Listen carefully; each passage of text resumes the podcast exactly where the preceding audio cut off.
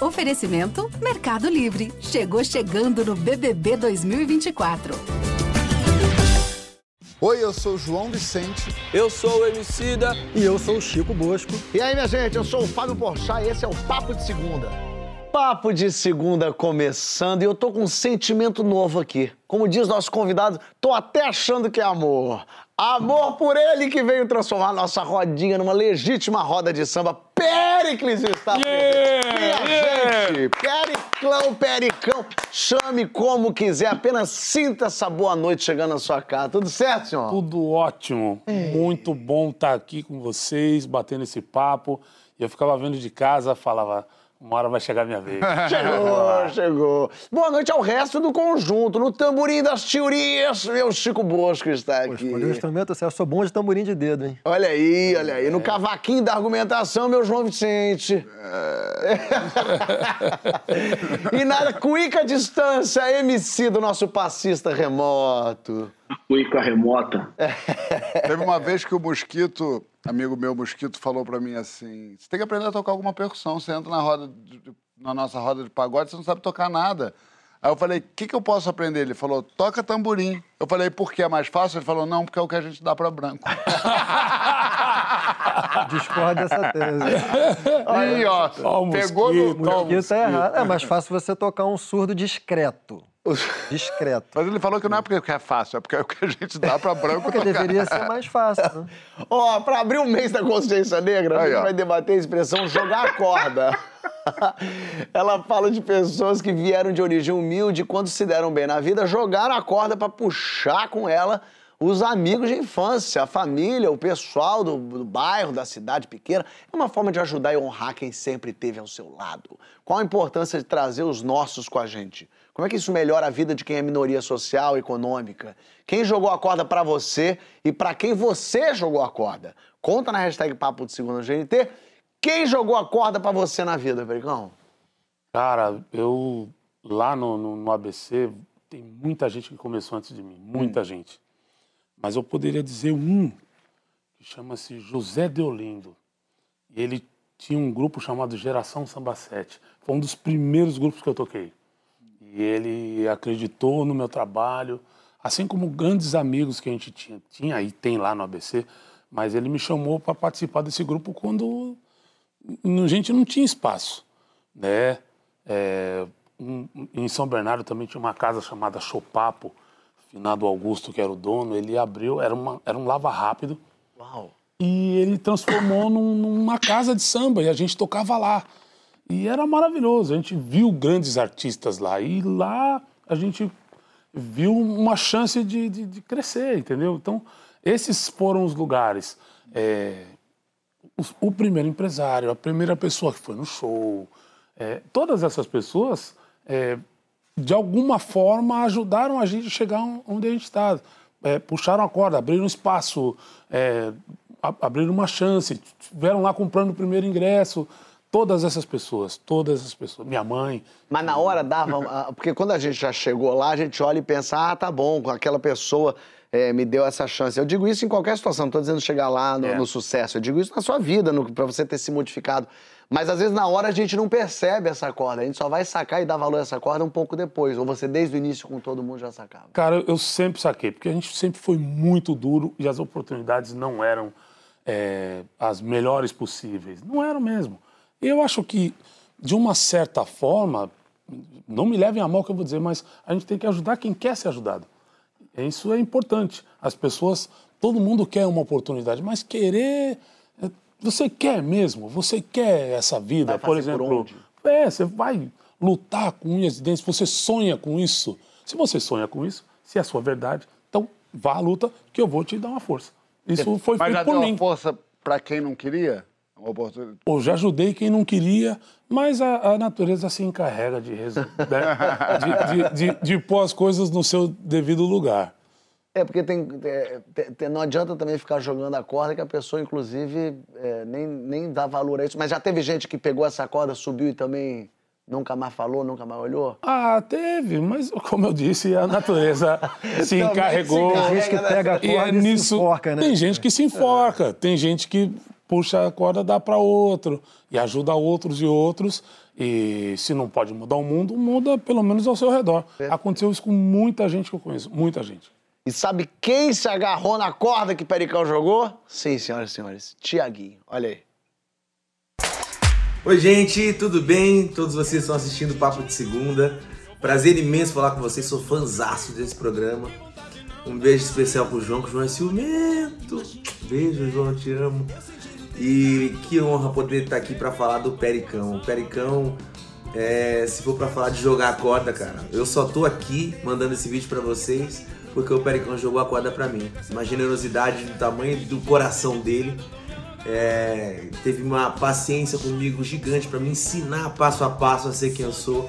Então sou muito grato pela oportunidade que você me deu através do Exalta. Eu prometo te dar carinho, mas eu sou de ser sozinho, livre pra voar. Quem sabe um outro dia, quem sabe um outro dia a gente possa se encontrar de novo. Prometo te dar carinho, de ser sozinho, livre pra voar. Quem sabe um outro dia, quem sabe um outro dia a gente possa se lê, E você é isso pro samba, você é isso pra todas as pessoas que te conhecem, é, sempre dando um conselho, uma palavra boa, sempre estendendo a mão e na sua posição de mestre, na, do, do alto da sua grandiosidade, é uma honra ter essa sua ajuda, tá bom? Te amo, sou teu fã incondicional. Beijo, Pericaço. Ei, amo você, e amo você, e amo você, e amo você, ponto. Muita gente fala do pagode dos anos 90 como foi uma corda, né, que puxou muita gente. Tem isso mesmo?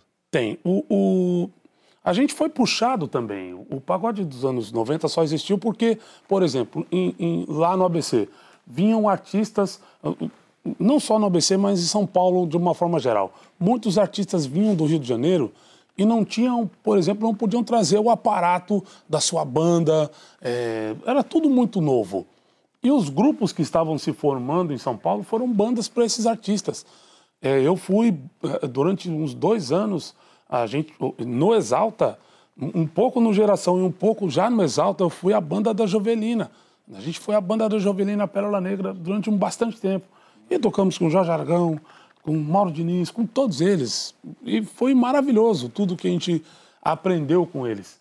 Se, se eles não tivessem jogado essa corda, não existiria muitos de nós. Zidola. Zidons. Pô, mano, eu, eu, eu podia só ficar perguntando pro Péricles, só que você é louco, ouvir essas histórias aí, bate até uma emoção gostosa. É todo mundo que tem a consciência da corda que tem que jogar e da corda que foi jogada? Não. Como é que é Não. isso, hein? Não? Como o Pericão tava falando, né? Às vezes você pode jogar a corda pra alguém e a pessoa se foca, ela, é, até ela adquire um pouco de poder e usa aquilo para fazer até uma maldade com outras pessoas. Nem todo mundo tem a grandiosidade de estender a mão pro outro, sabe? Então não é uma parada automática do ser humano, nem saber o, momento de, de ajudar as pessoas, nem saber ser ajudado também. Tudo isso é uma parada que você tem que aprender ao longo da sua vida, né, mano? Com muita escuta, com muita humildade. É um, é um, é um exercício de humildade acima de tudo. Quando você perguntou pro Pericles sobre quem tinha jogado a corda pra ele, eu fiquei pensando muito no, no amigão que a gente teve, que foi o Bruno. O Bruno, ele era um cara que tinha uma realidade completamente diferente da minha.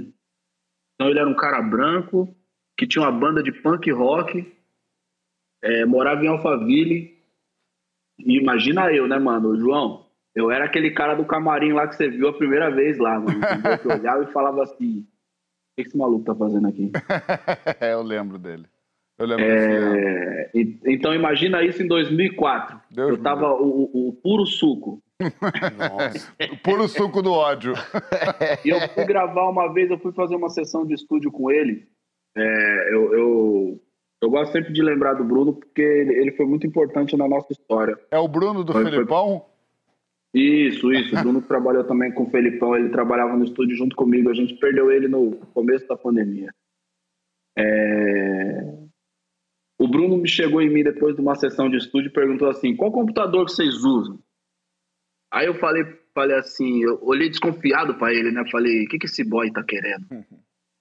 Aí falei, Ah, um computador lá que o Zé Luiz tem. Aí ele falou, qual programa que vocês usam? Aí eu falei assim, é o, sei lá, na época era o Ace. E ele falou, não, vou te passar um programa que é melhor. É o Reason. Aí ele me deu um CD com o programa. Aí ele falou, pô, vou ensinar vocês a, a usar aí qualquer coisa se vocês não souber. Aí eu, eu tava querendo arrumar uma treta com o cara de todo jeito, né? Você vê que quando você é uma crica, você é uma crica, né? Aí eu virei pra ele e falei assim, é, é, como assim? Você acha que nós não sabemos usar o bagulho? Não sabia, nunca tinha usado. Falei, o que, que, que, você tá achando que nós não sabemos usar o bagulho, mano? Aí ele falou, não, não, não, não, não, sem eu quero ofender e tal. Se você quiser, eu vou lá um dia também, ensino vocês, passo a tarde com vocês, ensinando vocês a mexer no programa. Aí eu, eu falei, ah, beleza, firmão. Aí peguei o telefone dele, ele falou, anota meu telefone aí. E na época o telefone dele começava com quatro. Eu lembro que ele começou a falar o número da casa dele, começava com quatro, eu olhei para ele feião falei, mano, seu telefone começa com quatro, tio, você mora onde? Aí ele falou, não, ele falou, ele falou tranquilíssimo, assim. Não, eu moro aqui em Alphaville. Eu falei, Alphaville, você tá tirando, caralho. Cheio de ódio. Um cara que que emprestou o cartão de crédito dele, que ele era o único que nós conhecia que tinha um cartão de crédito para comprar a primeira copiadora da Laboratório Fantasma, pegou o carro dele, saiu lá de Santana de Parnaíba, levou a gente São Santo André lá, Pericão, lá do ABC também. Pode crer. Mano, a gente foi comprar a copiadora numa biqueira, mano. Parecia aquelas matérias do Fantástico que os caras entram com câmera escondida na cintura para pegar a solução, mano. E, e o Brunão chegando lá ficou desesperado, mas ele foi com nós até o fim, levou a copiadora até lá em casa, lá que a gente começou a fazer nossos primeiros CD e nasceu o Laboratório Fantasma no meio de tudo isso aí. Então, ele é um cara que eu levo sempre no meu coração, tenho uma gratidão eterna e acho que foi um presente que o universo me deu, um cara como ele na minha vida, sabe? E o que eu tento fazer é ser na vida de várias pessoas que eu acredito o, o que o Brunão foi na minha, porque quando ele faleceu, era um grupo é, do velório. E o grupo virou uma coisa extremamente emocionante, um grupo no WhatsApp, né? Porque todo mundo começou a contar as histórias das coisas que o Bruno fez por várias pessoas Olha, que nem que se conheciam, não era do mesmo grupo social. Então, é, uma rapaziada de, de Barueri, falando que ele tinha pago a compulsão dos caras para ir na faculdade. É, aí eu falei da parada que ele tinha feito por mim. O outro mano falou que quando sobrava um tempo ele dava aula de inglês pros caras, sabe? Ele foi nosso tradutor quando a gente fez a primeira turnê internacional também. Então, no final das contas, acho que ele foi uma pessoa extremamente especial. Ele também ensinou a gente a partilhar. Cada vez que a gente dá um passinho para frente, trazer as pessoas da maneira que a gente puder, estender a mão da forma como a gente puder, porque essa é a forma de existir para sempre na memória de alguém, saca? Maravilha. Eu posso falar de um cara que puxou a corda para muita gente, que eu tô vendo aqui, ali atrás, uma foto do seu Wilson das Neves. E... Esse também É. jogou a corda para muita gente. Deus o lugar. Demais. Joãozito, num país como o nosso, que é tão difícil para muita gente vencer pelo próprio esforço, quão importante é que as pessoas acordem e entendam que precisam jogar as cordas? Cara, eu acho que, é, acho que é muito importante. A primeira vez que eu ouvi esse conceito de joga corda foi Feijão, que fez uma música. E eu perguntei pra ele, falei, É. o que, que é isso? Que joga corda? Pra ele era muito óbvio o que, que era jogar corda. Ele explicou, pô, joga corda é isso. Gravou com D2, não foi? É, é. É, Sobe um, joga corda. Porque é o único jeito da gente que não tem é, incentivo a estudar, que não cons- tem que trabalhar, filho de zebra, né? Cai no chão e já corre que tem leão correndo atrás. É. É, é, é o jeito da gente tentar é, mudar a história do nosso entorno. Agora, mais do que importante essa filosofia, que é com certeza, eu acho que é importante também a gente ter também muito claro na nossa cabeça, nós, brancos, privilegiados, que viemos de uma situação boa, não ter o vício de sempre jogar corda. Por quê? Porque a gente tem sempre uma tendência a querer trazer para a gente quem a gente estudou junto. gente- E eu acho que nesse, a gente tem que fazer um trabalho meio ao contrário. fazer com que no- nosso entorno seja mais diverso e menos bol- embolhado, entende? Então, eu sempre quando eu... é, e a gente faz isso no Porta dos Fundos, por exemplo, como obrigação, ter 50% da nossa, da nossa nosso quadro de, de funcionários e em altos cargos, pessoas pretas, por exemplo, porque no hábito a gente vai puxando gente parecida com a gente.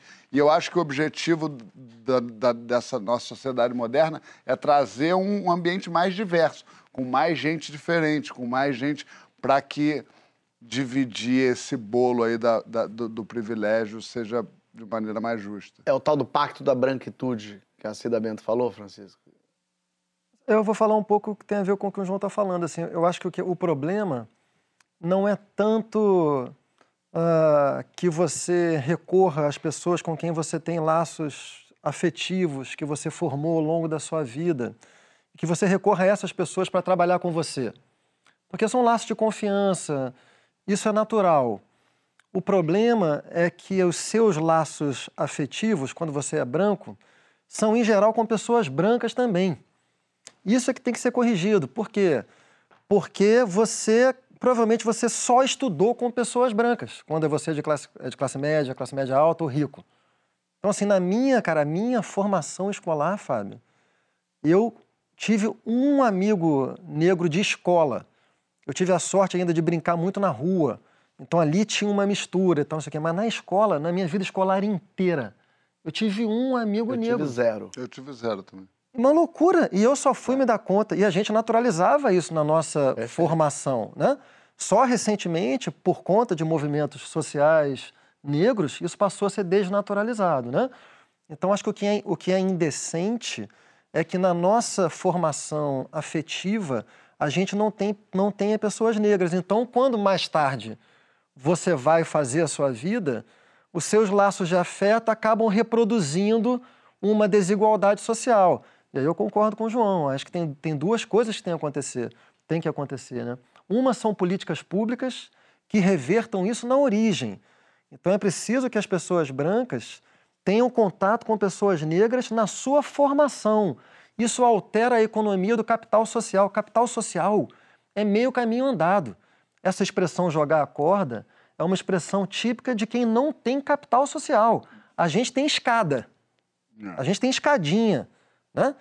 Então, Se trabalhar direitinho, chega lá. chega lá, velho, é tudo feito. Você só não pode ser um merda, É. você não pode ser um idiota. Ainda assim, Ainda assim, cara. corre a chance. Ainda assim, mesmo sendo um merda, você pode ter inúmeras chances. Exatamente, exatamente. Então, eu acho que a indecência ela está na origem. Como é que resolve? Resolve com política pública de ensino universal de qualidade em todas as instâncias. Isso a gente conheceu em governos anteriores que alteraram em parte essa paisagem escolar com as respectivas consequências disso. Por exemplo, os meus filhos hoje têm mais contato com pessoas negras na escola. E na universidade nem se fala. A universidade, em alguns cursos, pelo menos, assim, alterou muito a paisagem, assim, com consequências que a gente está vendo hoje. A quantidade de intelectuais públicos negros que tem hoje é completamente diferente da época da minha formação, velho. Isso estão disputando imaginário, estão disputando narrativa política, estão disputando narrativa histórica, né? Com tem- base, né? Com base. com base, discurso. porra, com, com, com, né, com estudo, com, com dignidade, com mais autoconfiança, porque estudaram. Então tem que continuar, tem que retomar a política pública inclusiva e isso que o João falou, que vocês fazem, que a sociedade civil tem que fazer, e boa parte dela está fazendo também. Essa, essa é uma agenda que eu acho que é uma das maiores conquistas dos movimentos negros contemporâneos, que talvez seja o, o, o principal, se não o único, movimento negro, movimento feminista, movimento LGBT, movimento social bem sucedido nesses últimos anos de crise democrática e institucional do Brasil. Né? Então, conseguiram colocar na agenda, na consciência da sociedade civil brasileira, a agenda da representatividade, né? em boa parte. Né? É. Quando o Chico fala óbvio, você vai criou ali seu ciclo social naquela escola de classe média, classe média alta, você não viu, né? um uma pessoa que nasceu nos anos 80 não estudou, não encontrou com nenhum, nenhuma pessoa preta em nenhum momento. Esse momento que a gente está aqui com já estudo, entendimento do que a gente tem que fazer para mudar, é importante que a gente saia da zona de conforto e olhe duas vezes. Como muitas vezes hoje em dia no nosso mercado de audiovisual, por exemplo, a gente se obriga a falar, não, mas não pode não ter uma mulher, mas não pode não ter um preto, mas não pode não ter um LGBTQIA+. Essa obrigação que a gente se coloca é importante sim, porque aí vem o cara falar, eu não quero um ator preto ou branco, eu quero um ator bom. Ah, é, é. Para o ator branco, ele teve todas as chances do mundo. O ator preto chegou uma vez, fez um negócio meio mais ou menos, coisa que aquele ator branco já fez também mais ou menos. Só que ele fala, não, ele não é bom. Claro, ele não teve as mesmas chances. Então, acho que é, é, é persistir, sair da zona de conforto e fazer como obrigação ter um ambiente diverso é obrigação nossa. Então, você acha que a sua, sua arte, a sua música é uma corda para muita gente que você nem conhece também? Eu tenho claros exemplos que hoje chegam para mim e me fazem ter maior noção, porque antes a gente não tem, não tem como ter. A gente vai fazendo, vai trabalhando, vai, vai fazendo. Mas quando eu chego é, em lugares, por exemplo, que eu vejo gente que hoje desenha, que, que começou no grafite, é, outros compositores, outros músicos. Recentemente eu tive com um menino, um menino de 9 anos, 12, que começou a tocar com 8 anos porque me viu tocando. Eu fiquei louco, falei, olha, a, a gente não tem essa noção, mas quando se depara com algo assim, a gente fala, caramba, esse é o caminho. É, conseguimos, é, de alguma forma, fazer a diferença. É isso que eu penso. E, e fazendo dessa forma, a gente é, é não só acredita que é possível mudar um, um panorama, mas a gente também passa essa mensagem para frente, que é possível, através de, um, de, um, de uma boa ideia, de mudar é, é ou melhorar aquilo que incomoda. Não, isso não só a representatividade, não só a música, mas a representatividade de ser um homem preto bem sucedido que está aí, que faz as coisas, cheio de dignidade, honesto. Isso cheio de tá, fã. É, cheio de fã. É. É, o, o, o, menino jovem olha e fala, porra, eu posso Caramba, ser isso eu um quero dia. ser isso é. um dia. Porque é, é, não sei quem estabeleceu esses, esses, é, esses os estereótipos, mas eu fujo totalmente deles. Eu sou preto, eu sou gordo. Hoje eu tô com a barba branca, eu prefiro assim, né? Mas em, em, outros anos, isso seria impossível um cara como eu estar no lugar onde eu estou e abrir portas para muito mais gente. Né? E isso vai se quebrando conforme você vai andando e mostrando com dignidade que é possível chegar.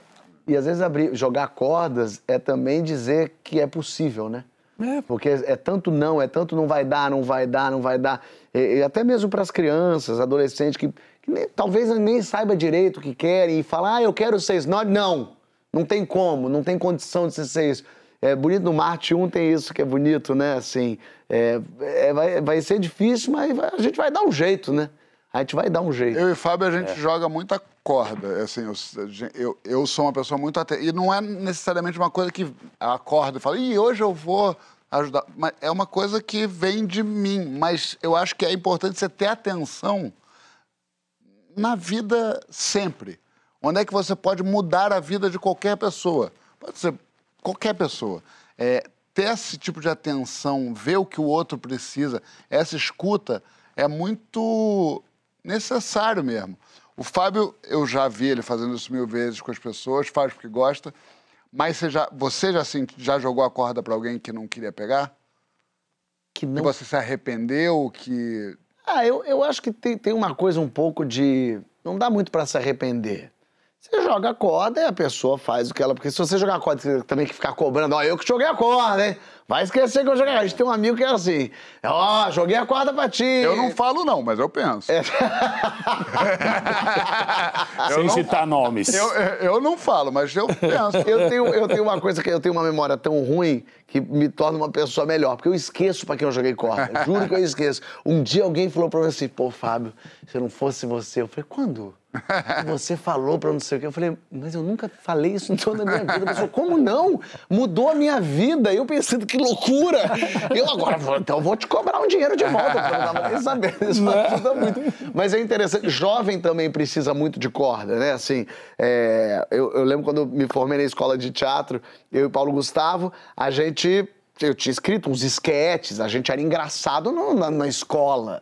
E aí você começa, imagina, teatro, ninguém, você, não- ninguém que conhece você, ninguém sabe você. E aí o Paulo e eu batemos na porta da Malu Vale, que é uma atriz incrível. Mas e- vocês não conheciam? Só não conheciam conheci- o trabalho. Não se conhecia o trabalho. O Paulo conhecia, porque a Samanta tinha feito uma coisa com a Malu, é uma coisa meio assim. Fomos lá, Saman, ô, Malu, a gente tem aqui uns textos que o Fábio escreveu, a gente quer mostrar pra você. A Malu falou, deixa eu ver isso. A gente fez pra ela. E a Malu, que era uma atriz consagrada, incrível, já tá no meio, né? Falou, tá bom, eu vou dirigir vocês. E ela Caramba! topou dirigir dois moleque que não estavam nem preparados, que nem sabiam direito. Mas ela viu um, um- uma verdade. No, é, porque é impressionante como a verdade é, é, dá tesão a verdade. Você fica encantado quando alguém faz alguma coisa valendo de verdade e que, e que parece que é bom aquilo ali, aquilo é muito é, envolvente, é muito sedutor. É verdade. E a Malu viu aqueles dois moleques que se amavam e queriam fazer aquilo e que estavam querendo fazer, ela falou, eu topo. E ela, de repente, dirigiu uma peça nossa, chamou todos os amigos, e a Malu tinha todos os amigos famosos do mundo, para uma estreia. Eu lembro da gente, eu e o Paulo, a gente olhou e falou, como é que a gente chegou em... em a gente se formou na escola de teatro tem dois meses, a gente estava fazendo uma peça para Renata Sorrá, para Cláudia Abreu, para Carolina Dickman, a gente olhando, e era Malu essa pessoa. A Malu comprou essa briga, topou esses dois malucos e vestiu a camisa. E foi muito interessante, assim, ver também como uma pessoa é, que falou: tá, tá bom, vou, vou ver no que vai dar. É duro você abrir o, o teu, né, assim, porque tudo bem, podia, ela podia olhar e falar, pô, vocês têm talento, mas eu tô cheio de coisa. E a gente não tinha um centavo, não é que ela falou, não, mas daí ela ganhou um dinheirão. Não, não, ela só olhou e falou assim, eu, eu quero... Acredito em vocês. É, eu acredito em vocês. Isso é muito forte. Essa né? aí muito comprou forte. na baixa. Comprou na é. é o famoso comprou na baixa. Mas é, jogar corda pra filho também pode ser uma armadilha, porque a gente, por, por obrigação, tem que jogar as cordas pra filho. Mas não pode ficar jogando corda ao Deus dará também, que senão o filho vai achar que é, que é uma marionete. É, é isso. É. Francisco, quer, quer começar a pegar esse filho pela Posso rabeta pegar? aí? Eu adoro quando a Emicida fala que as minhas filhas é boy, né? É, porque a vida tá muito mais tranquila pra ele. É, mas pra ele é porque eu sou, eu, pra mim é uma continuidade. Sim, é claro. Pra você ele é deve ser uma coisa realmente Mudança. dissonância A minha filha é tudo boy. As minhas filhas é tudo boy. Irmão, pra mim, a definição de vitória é poder explicar as coisas ruins da sua vida, da vida em geral, pro seu filho, entendeu? Na teoria, não precisa sentir na pele. É só isso que eu falo pra elas, ó. Escuta seu pai, porque eu já vi que a vida pode ser feia. Mas às E, vezes, pi- pros, e eu não tinha piscina. pra, pra filho é importante, às vezes, a gente não jogar corda, Francisco. Eu, eu não sou adepto dessa linha, não, Fábio, assim. Até porque eu já, eu já vi pais usarem essa perspectiva do tipo... Ah, não posso dar muito mole para os meus Não filhos, dou senão... peixe, eu ensino a pescar. Isso, tá. eu já vi isso servir como álibi para pais que no fundo são egoístas e que não se dedicavam aos filhos, então servia como álibi, entendeu? Uma, uma espécie de pedagogia servindo como álibi, porque na verdade era um egoísmo, sabe? Eu não é. Eu vou ficar um ano sem ver você pra você não achar que a vida Eu é não vou pagar pensão. Eu não vou pagar Pode, vai- pode até dar certo do ponto de vista assim. A necessidade é que faz o sapo pular. Tu vai criar um sapinho, vai pular, mas vai crescer com problemas psicoafetivos, assim, sabe? É mesmo. Eu prefiro outra linha, assim. Cara, eu, Eu eu conversando com o tenho, João, que ele sabe as coisas, ele sabe o que, que eu tô falando. Eu faço um esforço enorme para tornar a conversa abstrata e genérica, mas ele me olha e fala, eu sei. Eu, falo- As coisas eu sei. eu só meto aqui, ó. Então não, por favor. tô sabendo. Eu E de tenho- vez em quando ele não manda, começa com C, né? Ele manda ao vivo. Ele manda, eu fico com a cara horrível, torcendo pra pessoa não estar vendo. Eu falo, não faça isso comigo, não, por favor, tá? Pô, Eu sou preciso adepto de falar, outro- Eu é horrível. falar que eu tenho um filho de 30 anos. E ele se tornou um grande cantor e um grande compositor. Mas num dado momento eu, eu quase adotei esse discurso do se vira que eu vou ficar olhando. E para ele foi bom, porque hoje eu. é, é, Mas você adotou. Você falou, se vira. Cara, eu, eu deixei ele se virar e aí ele vem em casa de vez em quando, ele hoje está casado. E quando ele vem me pedir conselhos, eu falo, negão, cara, quando eu te dava conselhos, você não me ouvia. Então, tenta fazer isso aí do seu jeito. E Lógico que eu vou falar um se vira, mas como pai a gente está sempre de olho. Sempre ali para se for escorregar, a gente vai, vai aparar. Não tem como ser diferente. É porque essa conversa ela fica um pouco genérica. Tem muitas maneiras de você fazer esse, esse vira, né? Eu me lembro, por exemplo, isso me toca porque eu também sou filho de artista, não sei o quê, de pessoa famosa, o que é uma condição muito específica. Todo filho tem, tem uma relação em que você tem que afirmar a sua autonomia em relação ao seu pai em algum momento, né? Quando seu pai é uma pessoa muito grande, é mais difícil você fazer isso, né? É evidente que isso é o que tem um privilégio nisso, mas tem também do ponto. O, o, a, a, gente vive hoje numa sociedade uhum. que perdeu um pouco a capacidade de reconhecer sofrimentos que não são da ordem ou de identidade ou socioeconômica, mas eles existem. Eles existem. Pasmem. Pasmem. Eles, eles existem. Então, é, então, me lembro uma vez que quando a Preta Gil foi lançar o seu primeiro disco, foram entrevistar o Gil. E o Gil deu uma declaração do acho que perguntaram para o Gil alguma coisa assim, por que, que você não... Não, não... foi um negócio porque ela estava pelada na capa e foram fazer uma pergunta em relação a isso? Tinha a ver, começava com ela estar tá pelada, ah. mas eu não sei exatamente qual, era o, qual foi a virada, que era uma pergunta do tipo assim, por que, que você não está no disco da Preta? Por que, que você não canta com ela, tal, não sei o quê? E ele fala assim, porque ela tem que arrumar a turma dela. Isso eu acho muito importante. E, e escutando você, me pareceu que tem mais a ver com isso, assim. É. Porque tem uma outra armadilha também, que é a armadilha narcísica dos pais, assim. De, às vezes, o excesso de ajuda, na verdade, é o, é o pai querendo é, não se não se destituir de uma relação de dependência que o filho tem, que alimenta muito o narcisismo dele. Entendeu? Mas no fundo ele está ele tá ali muito perto, ajudando sem parar, porque ele não, porque essa ajuda alimenta a dependência, na verdade não está ajudando. Então, às vezes é necessário você sair, mesmo que isso produza algum tipo de sofrimento, né? mas para o filho ter as condições de ter a sua autonomia e se desligar do pai e poder se afirmar sozinho, né? Exatamente, porque o sofrimento de alguma forma vai ensinar. Ah. E eu creio mesmo que o fato de às vezes eu não ajudar, eu ajudei muito mais, porque eu, é, eu contribuí, o, o, não que eu dei contribuiu no caráter dele. Hoje ele é um, é um cantor, um compositor, tem sucesso com muita gente do pagode e eu estou vendo ele crescer. E para mim está ótimo, porque eu vejo que hoje ele, ele criou a turma dele, assim como o Gil disse, para Preta. Ele criou a turma dele, Sim. ele criou as coisas dele, ele criou a empresa dele. E para mim é isso que eu queria, porque ele vai saber, é, através do esforço dele, o que eu fiz para ele ser quem ele é hoje. E Cara, não tenha dúvida que ajudou. Não tenha dúvida. Eu estava falando essa semana isso, assim. A gente, um pouco isso que o, que o Chico está falando, é, a, tem, tem um, um nível ali de você ser filho de alguém que tenha qualquer coisa para te dar, ou prestígio, ou dinheiro, mas não precisa ser prestígio nacional, pode ser no bairro, pode ser qualquer tipo de prestígio, que você começa a viver com, contando com coisas que você não conquistou em lugar nenhum. Então você começa a ter uma falsa vida. É, eu me lembro com muito carinho do pior momento da minha vida, que foi um dia que a minha mãe e eu sei que o MC está pensando, ah, o problema do boy. Mas eu lembro de uma. Nada, nada, nada. Tá valendo um negócio aqui agora. Oi? uma vez que a minha mãe, eu fui morar em São Paulo, e aí eu tinha um trabalho, ganhava um dinheirinho, tinha um apartamento que era muito mais caro do que o dinheirinho que eu ganhava, e vivia uma vida que era muito mais cara do que o dinheirinho que eu ganhava.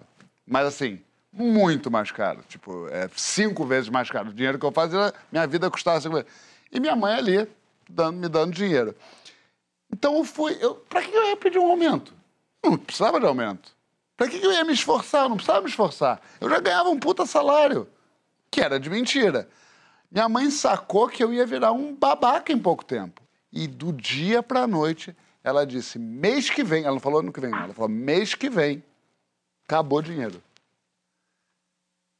Foi o pior dia da minha vida, sem dúvida. Porque aí, com, com as, assim, com, pelos motivos mais babacas, eu me desesperei. Falei, cara, vão achar, que, vão, vão achar que eu quebrei, vou chegar no Spot, que era o restaurante da época, Não vão ver o caralho eu arrebentando. Eu vou comer quem? Eu vou fazer o quê? Eu vou ser amigo de quem? Eu não vou ter nada. Eu amo esse João antigo agora. Mas eu conheci na época, era um horror. Você conheceu ele. Eu odiava. E aí, Só queria, queria só pontuar o, o, o desespero. Eu vou comer quem? Isso explica muita coisa de hoje, né, Luciano? Quando a gente passa fome na infância, a gente come tudo que a gente pode na fase adulta. Não, mas o desespero, o desespero tinha muito a ver com o que, que vão achar de mim, bicho. Eu lembro disso. Que vão olhar pra mim e vão. Então eu dava, eu dava cada pirueta. Porra, não sei o quê. se- Lembro quando custava o vinho no lugar que eu frequentava, a taça. Eu tinha ali pra dois. Perfeito. Ali. E, e- e, cara, me irritava quando alguém pegava, e, mas, mas tava sempre ali na pose. Tu teve uma fama uma certa época de, de ir ao banheiro na hora de chegar a conta. Tive? Teve. É. Olha aí. Mas então, porque eu, sido nessa época eu não aí. tinha que. eu tinha Gildão fazer- tirou, É, acabou. Só que foi maneiríssimo isso, cara, porque a minha mãe deve ter sido horrível pra minha mãe, porque, pô, você chegar pro filho e falar, e você vê aquela, aquele. fu- fu- Eu imagino que eu devo ter falado loucuras, mas eu tenho certeza que foi nesse gesto que eu virei alguma coisa. Sem esse gesto, eu ia virar um desses que eu e Francisco conhecemos aos montes, né? Que são pessoas que são. é, qual é a sua profissão? Carioca. Eu acordo ali meio de 15, praiota, açaí baixo. Chega em casa, é pratinho no micro-ondas, meu pai, já fechadinho. É, não leva nem a chave, tá debaixo do capacho. Olha aqui, ó, na volta a gente vai falar sobre o poder que é estar numa multidão. O que, que um show, um estádio de futebol lotado, uma festa, fazem com a gente que a gente sai do corpo? Que êxtase coletivo é esse que te traz essa catarse? Grita lá na hashtag Papo de Segunda no GT que nós já volta.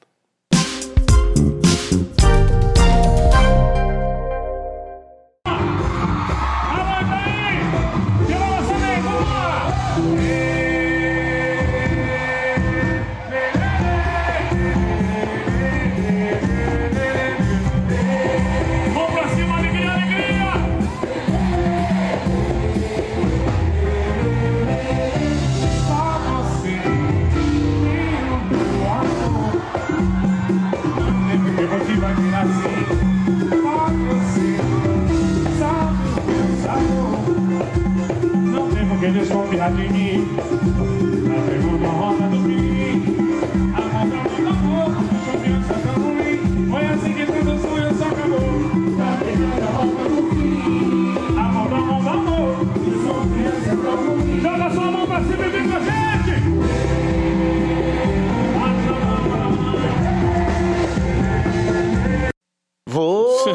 Voltamos! Tá maluco, né, mano? Já dá vontade de cair no bagulho. Estamos de volta com o Papo de Segundo e o Pericles de Primeira. A gente vai debater agora as catarses coletivas que acontecem num show do Pericão, por exemplo, num jogo de futebol, numa festa, num ritual. Por que as multidões nos transformam pro bem e pro mal? Pro bem quando nos elevam e pro mal quando nos tornam baixos, como os atos recentes e frequentes de racismo nos estádios, como Richarlison na Tunísia Vinícius Júnior na Espanha. Quem é você numa multidão? Se revela lá na hashtag Papo de Segunda no GNT. O Pérez é um encantador de multidões, como a gente viu ali fazendo coreografias assim e tudo. Que sentimentos costumam brotar no seu show? É euforia, alegria, é romantismo? O que, que você vê ali acontecendo? Ah, eu vejo muito romantismo, é, a alegria, né? A euforia da galera, isso é maravilhoso. É, Você muita pensou gente. quantos filhos você é responsável? Cara, Porque vai lá no Bastante. show do Péricles. Aí aqui, ó. Lê, lê, lê. Aqui, quando sai, sai pra. Sai pra exatamente. filha. É, Eu tenho, Eu tô lá, até né? tenho agora ciência. aqui, mano.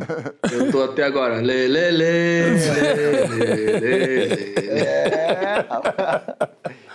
A gente nunca eh, tem noção de fato, né? Mas um, um pouquinho acho que, que dá para ter. Por exemplo, uma coisa que tem acontecido muito nos nossos shows é gente no meio da galera, um pedindo ao outro em casamento. Ó. Tem muito pedido de casamento no meio do show. É, gente que levanta cartaz, é, gente que, por exemplo, isso é uma coisa legal de dizer, que às, às vezes estava doente, só saiu de casa aquele dia, para aquele show. É, o, o- o show tem esse poder, né? Depois da pandemia, de- deve ter, o clima deve ter mudado também, né? Ah, na pandemia, é, por exemplo, eu morava do, la- é, do lado da minha casa tem um prédio. Eu sabia o termômetro das lives através da galera, porque eu falava, ó, se liga aí que daqui a pouco tem live. O pessoal via a movimentação, eu fazia a live, e aí eu falava, ó, quem gostou dá um grito, o pessoal do prédio, é! Eu falava, "Ah, legal. Então, é, é, é bacana, a gente tem essa. Hoje eu tenho maior noção. E no período da pandemia a gente viu que as lives ajudaram não só a gente, a inclusive ajudar a manter a, a- a folha de pagamento da nossa equipe, como ajudar muita gente que também precisava dessa palavra, né, da, daquela música que pudesse tocar naquele momento. Isso foi primordial. Mas quando você vê assim, é, é diferente a reação de um fã que está aqui do seu lado com 50 mil pessoas juntas. É- Essa gente, é, o amor parece que triplica, não é? Parece. Ou ódio, ou qualquer coisa. Sim, sim, mas tô dizendo um show dele, assim. Um show. Você vê as pessoas ainda mais. Existe uma entrega total. É, tem músicas, eu, eu puxa vida. é, vou falar do, do, do Tiaguinho e do Dan, que me deram músicas que eu jamais vou deixar de cantar na vida. Música, por exemplo, como o Melhor Eu Ir. Cara, é, é uma entrega que eu, eu- Cada vez mais eu me surpreendo, porque a gente começa a cantar música e, e a, pessoa- e a gente vai deixando a música por final. Porque é, é, é- é uma, uma- meio que uma, uma estratégia e funciona. Quando a, a- a pessoa vai, curte o show, esquece dos problemas. Mas Quando toca aquela música, o cara se entrega. O mais bravo desmancha a cara. É, é, é muito legal, é muito bacana e também perigoso. E também quando a gente vê num show de humor, as pessoas rirem junto, faz tanta diferença. Porque quando você tá rindo aqui e você vê um negócio, a gente faz um. Caramba, é mesmo. Quando tem 900 pessoas rindo junto, até uma piada que nem seja tão grande, quando a pessoa faz. todo mundo meio. as pessoas vão rindo meio junto. Vai indo, vai faz indo, vai tanta, Faz tanta Porque a diferença. máscara deu uma segurada, né? É, foi muito- a primeira vez que eu fi- voltei a fazer stand-up, que eu fiz show com pessoas com máscara, falei, as pessoas estão rindo diferente. O cara falou, não, Fábio, não esquece que a máscara não só abafa o som, como faz com que as pessoas não vejam os sorrisos das outras. E elas também riem mais baixo, porque elas não queriam, sei lá, falar alto, cuspir e tal. Então tudo... Não, e você perde o... É, porque É, isso aqui, perde. a risada média perde. E a risada média é que levanta pra grande. Nossa, deve ser horrível pro comediante. Muito, muito difícil você olhando aqui, porque uma coisa que você tá fazendo um show, você tá vendo as pessoas assim, ó. É. Todo mundo aqui assim. Quando você vê todo mundo aqui assim, ó, Gente, você não sabe mais o que é. Tá rindo, imagina, tá engraçado, é tá bom, não tá? Não sei. Tem E aí, razão. Agora a gente volta a ver assim. E, e muitas vezes no show, eu vejo as pessoas estão rindo, estão rindo. Eu já vi algumas vezes eu tô falando, fazendo a piada e não paro de falar, e eu olho e a pe- Eu já vi gente fazendo assim, ó, rindo e fazendo assim, o que, que ele falou? A pessoa nem ouviu, ela só tá rindo junto. Porque tá tudo tão engraçado, tá todo mundo meio rindo, que a pessoa nem entendeu o que, que foi. Isso é uma tal de uma consciência coletiva, né, Francisco, que existe aí. O que, que é o, o bom e o ruim disso? Fala um pouco aí. esse é um bom tema. Importante pra gente entender o, Boa o- pergunta, o Fábio. Brasil. Não, Boa é o pergunta, tema. Fábio. Eu tenho que, tenho que falar quando acontece, porque é tão incomum, né? Mas, falando sério, acho que a pri- primeira coisa importante é entender o que, que acontece, como é que o comportamento do indivíduo se altera quando ele está sozinho e quando ele tá, quando ele faz um com a multidão. Ou com o grupo, nem precisa ser tanta gente assim, né? É, eu diria que é o seguinte: o que acontece é que na nossa vida cotidiana, no nosso exercício individual, a gente é responsável por tudo que a gente faz. O que nos coloca em um estado de tensão permanente, né? E você tem que responder por cada coisa que você faz, né? Quando você está no grupo, essa tensão fica suspensa e você pode agir na direção da ação do grupo. Isso dá um sentimento muito bom, porque isso suspende esse regime de tensão, que é muito desgastante. Então você vai junto do grupo. Então o grupo ele te, ele te desresponsabiliza e ele te protege E te reconhece. e te reconhece. Você se sente ali protegido. Qualquer coisa, você tá no. Qualquer coisa que você fizer vai ser reconhecido pelo seu grupo, vai ser protegido pelo seu grupo e vai ser absolvido pelo grupo. Não tem como você responsabilizar um grupo, você não consegue identificar. Né? O futebol é sempre o, o- melhor exemplo né, nessas horas. Né? Ah, sei lá, outro dia eu tive na final Flamengo e Corinthians. Velho, o Maracanã é um, dos, um estádio de futebol, um dos poucos lugares em que você abraça uma pessoa que você nunca viu na vida. Você faz um gol, tu abraça todos Senão não os tem nem graça. Hã? Senão não tem nem Não tem graça, O né? Flamengo foi campeão. Eu abracei todo mundo que tava na minha fileira. Eram uns 18, velho. Teve gente até que não gostou tanto, assim, porque já tinha acabado o jogo, já tinha tido medalha, não sei o quê. Eu saí abraçando todo mundo. Então tem uma coisa de comunhão com o outro desconhecido, que é uma coisa muito bonita, que é um senso de comunidade, assim, que essa experiência te dá e que é bonito. Tem uma intensificação de todos os afetos, né? A alegria mais intensa. Se eu estivesse vendo aquela final em casa, eu teria tido menos alegria, provavelmente menos sofrimento também. Não, Do não, que você tem. sofrido ali. Ah, não, no Maracanã. João, nem te... João, a minha alma saiu do meu corpo quando o Corinthians empatou. Eu tive uma experiência assim, da minha alma.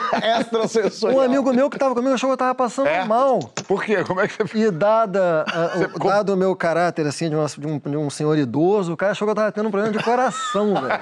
Mentira, mas que- como é que foi? Você Eu representou? sofri muito. Eu não gosto de torcer, João. Eu sou um cara, eu sou um cara que, que É gosta horrível de. torcer, eu não não gosto é de torcer. bom. Eu adoro futebol. Eu não gosto tanto de torcer. Eu gosto de ver Liverpool e Manchester City. Eu caguei pra. Eu tenho uma leve torcida, que é uma... Agora, quando eu me entrego pro Flamengo, assim, muito um inferno, velho. Você fica muito. Sofrido. É horrível. Então, realmente, eu me, eu, eu me entreguei àquele jogo, assim. Eu não esperava que fosse aquela dificuldade toda, entendeu? Eu fiquei muito mal. Mas o lado ruim é quando essa desresponsabilização é, é canalizada para as pulsões que o sujeito oprime no seu exercício cotidiano, precisamente porque ele será responsabilizado por elas, se ele der vazão a elas. Todos nós temos pulsões de agressividade, né? Mas no- na nossa vida individual, a gente, se a gente será responsabilizado. Por... Na multidão, a gente não será. Então, o perigo é quando essa panela de pressão que todo indivíduo tem em maior ou menor grau encontra com a desresponsabilização do grupo e encontra uma canalização. De novo, o futebol é um exemplo muito comum, né? Então, assim, quando você. Uma coisa é você xingar o juiz, vaiar jogador. Isso é até bom, porque a, a- a agressão individual ela encontra um canal que é aceito pela sociedade, não causa maiores danos, né? Mas daí a isso se transformar em espancamento, linchamento de torcedor, eventualmente morte, é uma fronteira muito pequena, né? Isso a multidão propicia, né? Joãozito já foi muito levado pela multidão para fazer coisas horríveis? Acho que sim, época de colégio, né? Eu acho que é, acho que futebol e colégio. É, assim, eu acho que o Francisco falou muito bem sobre, sobre esse efeito manada, né? É, da, da desresponsabilização do, e do quentinho do reconhecimento também, né? Porque quando você está ali, é, começa uma autoalimentação. Então, porque nós dois queremos estar aqui. Então, é importante que a gente faça com que esse grupo continue. Então, isso vai diminuindo a nossa moral, por exemplo. A gente, por exemplo, abre mão de certas coisas que, hum, se a gente tivesse é, é, andando sozinho na rua, a gente teria valores, a gente abre mão para poder ficar junto. E isso faz com que a gente seja mais permissivo. Isso faz com que a gente seja, portanto, talvez mais violento. Mas também, é, quem nunca foi num show de Pericão e Ou chorou. No Emicida a gente não chora. É, Emicida é mais coisa de garotada. Ah, mas, pô, outro dia eu fui num show dele alto. eu passei mal, hein? Você gostou? Mesmo, é? Difícil, hein? Deus. Mas o que, que você gostou? Mas, mas, na- mas antigo, antes de se vender. Ah, sim. Até- Primeiro. Não, foi Até recentemente. o, até o Fábio Porchat chorou e nem coração ele tem. Aí sim. Mas provocam coisas bonitas. Por exemplo, na multidão você chora ouvindo uma música que talvez você não chorasse. A multidão te leva, te faz ter risadas é, é, é, convulsivas que talvez se você tivesse visto vendo num DVD você não faria. Mas também é, traz de volta o fascismo. É, é, fa- é, legitima o racismo. A desresponsabilização, né? É. É. E o João falou uma coisa só pra- importante, que eu acho que a adolescência é uma etapa da vida em que o sujeito está muito é, Suscetível. suscetível a ser capturado por lógica de grupo, assim. É muito porque na, na Que é adolescência aceitação, né? é o sujeito é muito difícil assim o reconhecimento da individualidade da diferença. É. na adolescência. Ninguém quer bancar um Não, as negócio. identidades são todas preta por ter ali, é mais fácil você se adequar a uma identidade preta por ter, que normalmente é machista, é, Pô, misógina, que é comprar uma virilizante. briga, falar, quer saber? Eu acho que as meninas são legais. É. Puta merda. Aí o cara vai. Ih, viadinho! É, é mais fácil você entrar Quando ali eu era no- adolescente, uns 13 anos assim, eu tive um amigo na escola que ele era baiano. E o apelido dele era Baiano. Lógico. E ele era um, um- um- cara assim que tinha um, um papel de gênero desvirilizado, para usar a palavra do Caetano que a gente adora assim. E eu gostaria de ser o baiano assim. E eu não tinha coragem para, mas eu admirava muito o baiano. Eu falava, cara, esse cara é foda. Cara, tem uma. Mas era incapaz de sustentar Claro. o baiano na frente de todo mundo. Mas, eu Mas falava, pô, esse cara é O foda. meu melhor. Francisco conhece? O meu, maior- meu primeiro amigo, é, ele era. Sofria muita homofobia no- na, na- antes de ser meu amigo, é, na rua. Então ele era o viado, não sei o que, não sei o que mais.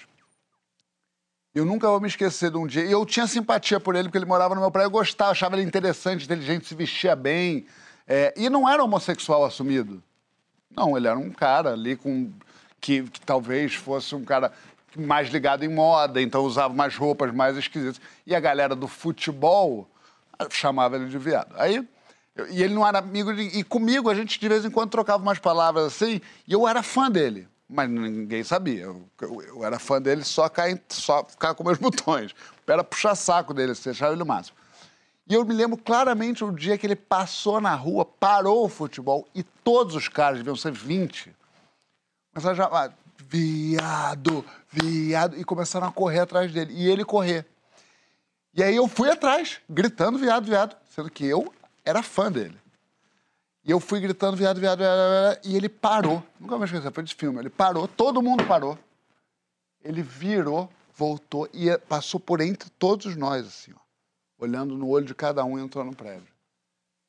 E eu vi o que eu tinha acabado de fazer, e aí eu nunca me pedi desculpas formais, porque eu não tinha nem capacidade de elaborar isso, mas a partir desse dia eu, resol... eu virei amigo dele e fui até é, adulto, assim. É incrível, hein? Sidola, louco isso. Sidola, numa rinha de MC, um ali é, xingando o outro, isso não, não incentiva o mal das pessoas, as pessoas ficarem é, ali na, na agressividade, na coisa ruim? Ou você acha que as pessoas conseguem separar? Foi lá, xinguei, riu e voltou de lá, saiu leve e foi fazer as suas coisas?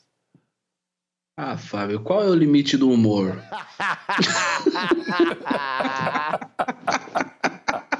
Mas o limite do humor eu já falei aqui, da rinha Quem de MC nasceu ainda primeiro, não. o ovo ou a galinha? Quem nasceu primeiro, o ovo ou a galinha? Isso. É... Cara, primeiro que você tem que entender sempre a rinha como um esporte. Ih, caralho. Daquele Olimpíada, É. Ele ganhar uma medalha. Ele É, já ganhou o Grammy, ele já... agora ele quer uma medalha Você olímpica. esqueceu que o MC, ele é liso. É ele liso. nunca vai falar que onde ele começou era um ambiente tóxico, machista, misógino e Homofóbico. homofóbico. Era assim na perspectiva de hoje. Se você me perguntasse se eu gostaria que fosse diferente do que era, eu diria, diria para você que não, mano. Entendeu? Aquilo ali formou a gente, era o que a gente tinha naquela circunstância. Entendeu? Era, era um ambiente que era tudo isso aí que você falou mesmo, mas salvou minha vida. Tá ligado? Me deu caráter, me deu respeito pelos outros, tá ligado, mano? E vou te falar, lá nesse lugar que era tudo isso aí que você falou, é um dos poucos lugares onde eu via, por exemplo, um cara ser homofóbico no microfone, a plateia inteira vaiar ele, sem ninguém pedir. Entendeu? Essa também era a atmosfera de lá. Também foi lá que eu vi, tipo, era um ambiente machista, mas foi lá que eu vi várias minas subir também, duelar de igual, mano, com vários caras, comigo. Ganhei e perdi de várias minas foda. Sacou? Então, existem sim todas as palavras aí, existe toda essa parada que a gente pode olhar agora friamente e pensar. É, me lembra aquela cena do, do Gremlins. Lembra do Gremlins? Claro. Tem um Gremlin que fala assim: é, é divertido, mas não é nada civilizado. Era o que a gente irmão. Tá? E vou te falar, o nosso espírito adolescente, pro momento que a gente estava vivendo e pro que aquilo propiciava para nós, mano, salvou a vida não só a minha, mas de várias pessoas, entendeu? Então eu acho que foi o que tinha que ser. E tinha um clima de paz e amor e diversão muito foda, tá ligado, mano? As pessoas olham de fora, porque eu entendo que é difícil, mano. Você olhar duas pessoas se xingando, tá ligado? Duas pessoas. Parece que eles estão às vésperas de ir pras vias de fato, mano, vai sair porrada, vai sair porrada, vai sair porrada. E daqui a pouco você vai ver, mano, os dois estão tomando uma cerveja ali, tá ligado? Estão trocando uma ideia, curtindo os mesmos sons, gravando junto. Meu parceirão, Rashid, meu irmão da vida. Meu parceiro, tanto de vez que nós se xingou que parecia que nós ia dar uma facada um no outro, tá ligado? E nós sempre fomos dois camarada, tá ligado? Que inclusive usava contra o outro o desabafo que o outro fazia enquanto amigo. que Ô, Leandro, tem visto dropê, não? Aí eu não vi, não, porque eu não vou muito pro Rio, né? Ô, Pericão, você... Mas vou te falar um negócio. Ah. O Rio era potencializado por essa rixa Rio-São Paulo. Aí tinha uma outra atmosfera, mas ainda assim, mano, tem uma relação tranquila com a maioria das pessoas que eu batalhei daí. Da hora. Ô, Perigão, você já, já se pegou meio irracional numa multidão? Você percebe hoje alguma coisa que você, adolescente ou com um grupo, ou com a galera falando, fazendo alguma coisa negativa, ruim? Ah, variavelmente, futebol estava envolvido nisso. Futebol muito, né? Muito. é Corinthians? muito. Sou Corinthians. Então acho que Um bando de louco. Não, não, Não, não mas, eu cara, não discuto jogo- com, com, com ninguém sobre futebol, porque Não, isso discurso Corinthians- com urubu. Não, e essa final foi tão honrosa para os dois times. foi, eu aplaudi, a boa parte da torcida do Flamengo aplaudiu o time do Corinthians no final, velho. é verdade. Lindo. Foi, foi maravilhoso. Maracanã? E eu já me. Eu, eu- foi uma final que eu sofri. Sofreu? Nossa, sofri. Que, pô, que corintiano não sofre? Tudo pro corintiano é mais sofrido. Mas é a atmosfera que o corintiano está acostumado. E, e para nós foi maravilhoso. Se tivesse ganho, tava lindo também. Como perdeu, e tá tudo certo. E ano que vem tem mais. Agora, eu já me peguei em estádio enlouquecido. Teve uma vez, eu não me lembro, lembro o jogo. Foi o dia que meu filho virou corintiano de fato. Porque até então, porque até então a, a, a mãe dele e a, a- toda a parte da, da, da família de- dela levavam ele pro estádio para ver jogo do São Paulo, compraram roupa e tudo mais. Eu quieto. Não é alienação parental, não me lembro? Não, foi, é, foi deixa se virar pra ver qual é. E aí, nesse dia, a gente foi assistir Corinthians e Fluminense no Morumbi. O Romário jogava ainda no Fluminense. Foi 3 a 1 Fluminense. Um couro que a gente já tomou, foi- mas foi maravilhoso. Nesse dia, meu filho virou é, Corinthians. Na derrota. Na derrota. Mas eu me peguei, num dado momento, eu esqueci que eu era pai. Eu esqueci. Eu joguei o moleque eu no Romário. sem camisa, xingando boa parte de todo mundo que estava ao meu redor. Eu esqueci que eu era pai ali. Quando eu me peguei em cima do banco sem camisa, eu falei, opa, peraí, peraí, peraí, peraí. Voltei pro meu lugar. Mas foi, foi é, é um dos momentos que você está envolto ali numa atmosfera que você pode ser levado para o bem ou para o mal. Do mesmo jeito que eu estava em pé no banco sem camisa xingando que nem um maluco, eu também fiquei do o meu filho do meu lado, meu compadre junto comigo, meu sobrinho. E num, num determinado gol do Corinthians eu me peguei abraçando um cara que eu nunca vi. E o cara vinha, era um velhinho, ele vinha rolando a arquibancada e vinha caindo. Eu segurei ele, porque senão ele ia lá pra baixo no Morumbi. A gente tava alto no Morumbi e ele aqui chorando. Corinthians! Eu abracei ele e a gente chorava junto. Futebol, maluco. Eu já gritei muito em estádio, uh, uh, vai morrer. E eu jamais ganharia. Nenhuma formiga, eu não teria condição. A formiga ganharia de mim. Então eu grito, uh, uh, vai morrer, mas com a verdade, como se o cara viesse à minha frente e eu pudesse ter alguma chance de matar essa pessoa. E eu, eu lembro do dia que eu, que eu saquei isso como xingamento era. Porque você jogo, você vai assistindo o jogo do Vasco, ah, gritando, xingando. E aí um dia antes do jogo, é, antes do jogo começar, do futebol masculino, era o futebol feminino. Ainda mais isso, sei lá, em 96. Nem se falava em futebol feminino, nem se via direito isso. E eu cheguei mais cedo pro estádio, e aí tava tendo jogo, e aí meio vazio. E aí eu lembro que assistindo o jogo, é, alguém gritou, tá, a torcida esperando começou a gritar para as meninas como elas gritam para os homens. Eu fiquei absurdo, porque foi um absurdo, porque o cara, sua puta! E o que que é isso, amigo? Peraí, a menina tá jogando. E o outro, pega no meu pau! O que que vocês estão loucos? Ele fala, mas eu falo isso pros caras. Fala, mas não pode falar pra moça que ela tá jogando futebol. E aí você começa a, a mensurar a maluquice que era. Começa, porque você grita pro cara seu arrombado, o cara até ri. Sabe, eu sou arrombado? Eu falo, meu Deus, tristeza. Que modos. Que modos são eles? Uma maravilhosa aula sobre contexto. O que, que significa contexto? Ó, Que maravilha. Minha gente, vamos voltar já já para falar sobre festa surpresa. Pedido de casamento surpresa, surpresa a granel e em geral. Você gosta ou tem pavor? Qual a melhor e qual a pior surpresa que já fizeram para você? Surpreenda-me na hashtag Papo de Segunda, gente. Tem que a gente já volta.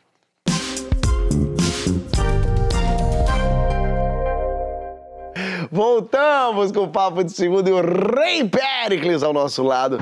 Você sabia que Pericão pediu a Lidiane, mulher dele, em casamento, quando estava a caminho de um show? Nos shows dos nos shows, nos shows do Emicida já virou obrigatório. Tem sempre um pedido de casamento. Tava falando Eu, disso agora, eu né? mesmo já pedi o MC em casamento no show dele. Que disse não. Eu não aceitei porque eu tava num outro relacionamento e continuo nele, graças a Deus. Esses pedidos de supetão de surpresa, especialmente em público, são fofos ou são um perigo? Fazer surpresa é um ato de carinho ou de constrangimento? Faz a sua aparição surpresa na hashtag Papo do Segundo GT. Me fala isso aí de pedir sua mulher em casamento no caminho do show. Foi, foi. Eu, eu metia muita pilha nela, né? Porque eu falava, não, não gosto de usar aliança, porque atrapalha na hora de pôr a mão no bolso. A gente sempre Caraca, arruma. tu usava essa? Ah, usei, usei. Porque atrapalha botar a mão no bolso. Atrapalha pra- O que que tá é, acontecendo aí, mão- Aliança! Não É, tô pô, a aliança tá conseguindo. atrapalhando, pô, machuca meu dedo. e Como é eu que tá inventava Thiago? qualquer- Thiago morreu por quê? Tentou botar a mão no bolso, tava de aliança, tava com a bombinha da asma. Isso. irmão, se eu falasse isso nesse programa, eu não voltava pra casa. Não, mas é. Encontrar o trinco. Não, te juro, eu usava esse argumento. Mas pra botar pilha, claro.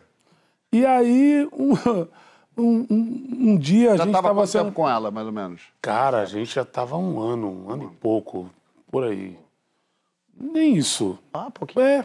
E aí eu peguei ela, tava saindo pro show. E ela me enchendo o saco por causa de aliança. Então eu fui sem, sem ela saber. Peguei um anel dela, fui, tirei a medida, quieto. Devolvi. Ela, onde tava o meu anel? Não, não sei. Daqui a pouco ela achou o anel. E eu tirei com medida, fui, mandei fazer uma aliança. E no caminho pro show, antes de sair do, do hotel, ela tava assim comigo, eu falei, vem cá, deixa eu ver um negócio na sua mão. Dá sua mão aqui. Ela, o que, que foi? Eu, Dá sua mão aqui. Aí eu peguei a aliança, botei no dedo dela. Ela olhou e falou, que isso? Eu falei, agora você tá bonita, vambora. Assim. E na tua tu não botou, no caso. Não, botei, botei. Aí eu pimba aqui, todo mundo viu. Aí, Não bota pô, a mão no bolso, mas... É, não, Bonitinho. nunca Mão no bolso, nunca mais. Surpresa Mas boa. foi- Mas foi você já uma sabia que surpresa- ela queria, né? Já, já, já, já tava mais seguro. Não arriscou. Até porque é, era uma, uma manifestação muito mais dela, né? Eu sei. E naquele tempo eu confesso que eu já não. Né, eu- eu- o meu passado não era lá dos melhores. Te condenava. Me condenava. E aí eu Ainda falei, condena, cara, ele só tá mais longe. não, mas bem mais longe. Mas bem mais longe. Né? É, é um passado que eu não me orgulho. E eu prefiro que fique lá. Mas depois eu. É, é, é- é como, como diz a Bíblia, né? Quando você é menino, faz coisa de menino. E quando você é homem, faz coisa de homem. Boa. E aí eu. Ele sacou a Bíblia. Ele sacou a Bíblia. Ele precisou da Bíblia. uma Às Bíblia. vezes você tem que meter a mão e puxar a Bíblia. É, Mas mas é claro. Às vezes o anel não deixa pegar a É Bíblia. claro. Sou um novo homem. Mas São você, 25 anos exalta.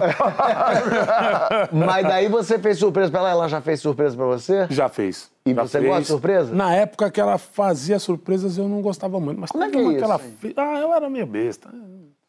Eu não era lá o melhor exemplo, Sei, digamos assim. sei. Mas quando ela me fazia algumas surpresas, eu gostava muito e gosto até hoje. Tipo umazinha aí, só pra gente. Cara, teve uma vez que eu- a gente foi viajar e ela não, a gente não poderia se encontrar porque ela tinha outros compromissos.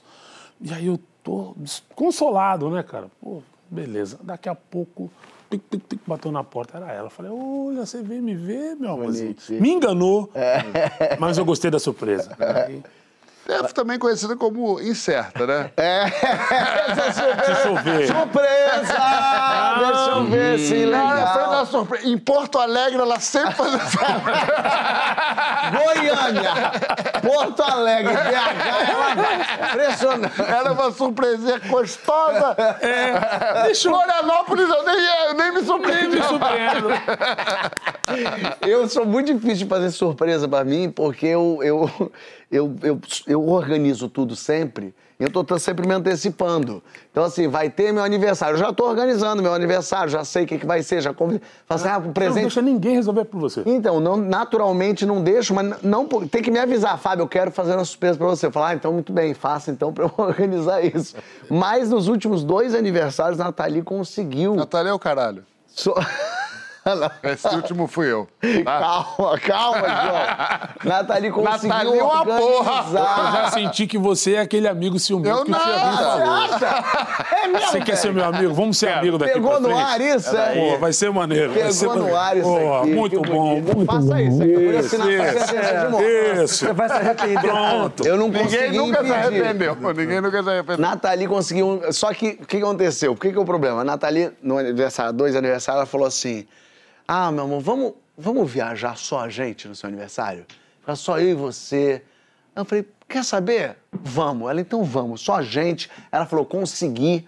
A casa, João arquitetou, conseguiu pra mim. A casa de, de Caetano. Pra você ver como foi a Nathalie que fez. Aonde que foi? Aonde que é a casa, Caetano? É Barbacena. Barbacena, em Barbacena. Quem tem amigo tem tudo. Entendeu? Consegui, o João conseguiu. Eu falei, pô, meu amor, coisa boa. Ela falou, vou eu e você, a gente vai de carro. O Wilson deixa a gente lá, depois a gente não precisa nem dirigir pra gente poder beber. Eu falei, pô, que maravilha, meu amor. Genial. Fiz a minha malinha já pensando, tava precisando disso, sabia? Silêncio, só eu e minha mulher. Eu vou levar até uns dois livros, levei dois livros. E um roteiro vou ainda pra levar, vou ver série. E que coisa, vamos descansar, vamos dormir. Putz, maravilhoso. Fiz a minha malinha boa. Viajamos até chegamos lá de madrugada, deitamos na caminha, dormimos. Dia seguinte acordamos cedinho, gostoso, chamego na cama. Falei, vou fazer meu xixizinho e vou voltar pro crime. Vou voltar pra, pra brincar legal. Pra bagunça, coisa arada. Pra coisa arada. Voltei pra cama e Nathalie tava meio em pé no quarto. Achei aquilo esquisito, ela em pé. Aí eu beijei ela, comecei a beijar, levei pra cama. Quando eu deito Nathalie na cama, parabéns! Entra João com um bolo, com vela. Entra meus amigos, tudo. Era uma grande mentira! Nathalie organizou um final de semana com os amigos. E nessa hora foi Eu tão vi a decepção. Teve foi- decepção. o João viu que ele tava de frente. É. Porque quando eu olhei, eu pensei, ah, era mentira. eu achei que ia transar, Foi. achei que ia ler. E aí, mas ao mesmo tempo foi o máximo, porque eu.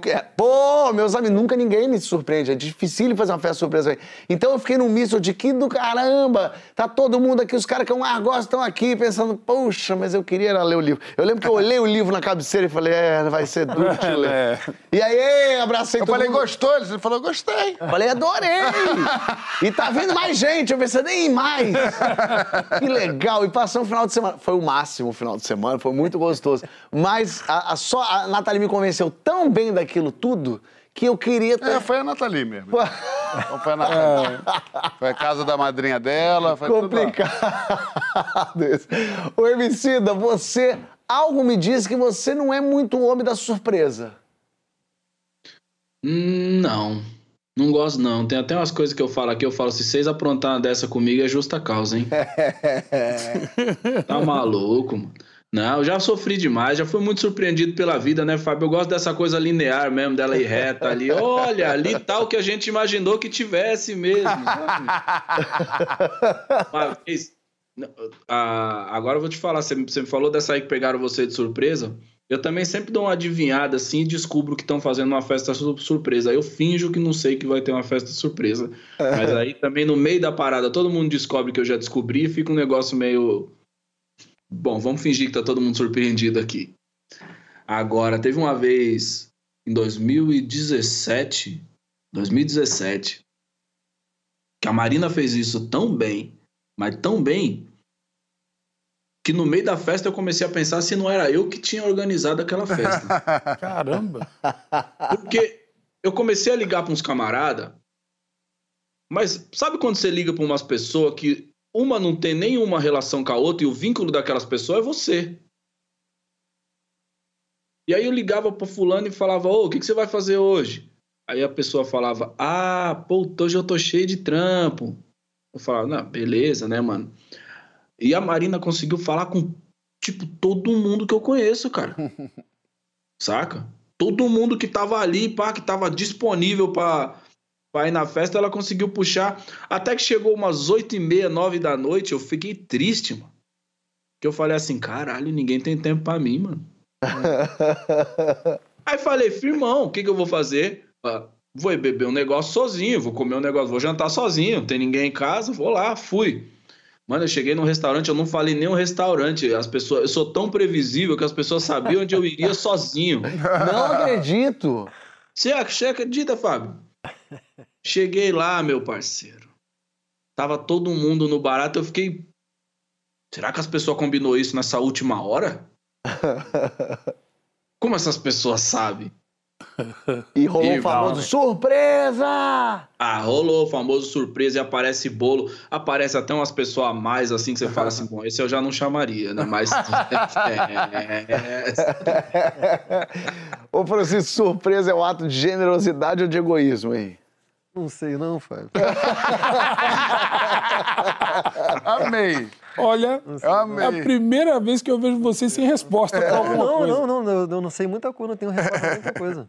Ai, que barato. Mas tu, tu, tu- ah, tu quer manter ou não, sei? Eu não sei mesmo, eu fiquei pensando... Não, eu fiquei pensando em outra coisa que o Pérez estava falando, o negócio do pedido de casamento. Ah, tu queria essa. Eu, não é nem que eu queria, eu fiquei pensando mesmo agora, assim, de... Eu não sou muito de pedir essa coisa de formalizar, nunca formalizei uma relação. Para mim, as coisas vão... Eu só formalizei separações, porque você tem que avisar, né? Você não precisa avisar que você está junto, muitas vezes, assim. A coisa vai andando, espontaneamente, assim. E não é porque, como você pode notar, não é que eu tenha problema em falar, assim. Ao contrário, casar comigo é uma coisa chata. O João sabe. Não que ele tenha sido casado comigo, é que ele sabe.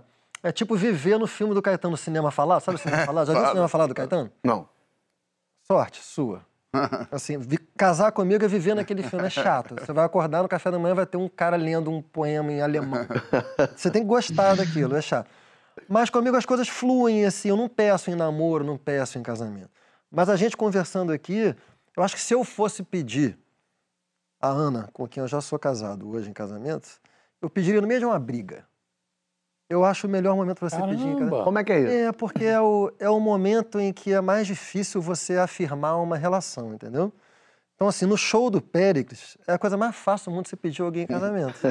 Você tá ali Verdade. feliz pra caramba, aí você vai lá e pede em casamento. E ainda tem o vai- efeito de grupo, né? Porque aí o cara pediu também, quer saber? vai, a sua vida não vai ser assim. O difícil numa relação é você afirmar o outro naquilo que necessariamente o outro tem de pior para, para quem você é.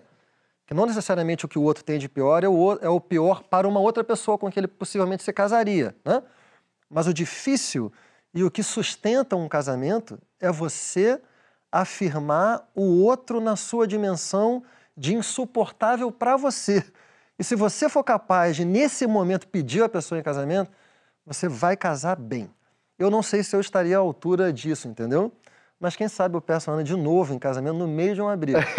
A, a- a gente tem aqui umas coisas agora é uma horazinha de rixa, de, rir de culpa, talvez, de alguns pedidos públicos de casamento. A gente tá falando de casamento, casamentos que deram errado, muito errado. Bota aí. Isso é muito triste. Olha lá. Ela pegou e tá rindo de E tá com nervoso. vergonha. E ele já entendeu, ó. Ele entendeu que não é o momento. Ela quer ir embora. Ela quer o famoso. Ela quer o buraco no chão. velho. Ela tá indo de nervoso, Meu será? Deus. Ela tá, como é Ela que não sabe como dizer não. Eu entendo ela. Pegou a bolsa. Pegou a bolsa e correu. E ele ficou, ó. Ah, Erica, will you, will you marry me? E a cara de que ele tinha certeza de que ia ser sim. né? Ih, olha lá. Nossa. Esse tu. Puxa vida, essa aí acho que é a família dela até. É. Tem ela que falando, ter, tem que ter não é nada sabia, disso. pra dizer não. Eu acho que eu diria assim. Eu diria assim com toda certeza. Ih, ia num pagode. Fez, aceita! E deu ruim, deu ruim. Deu. Ó, sinceramente, eu, eu tenho certeza, eu só posso afirmar que esses homens eram todos péssimos. Por quê? Por que, que ninguém teria tamanha falta de jogo de cintura assim?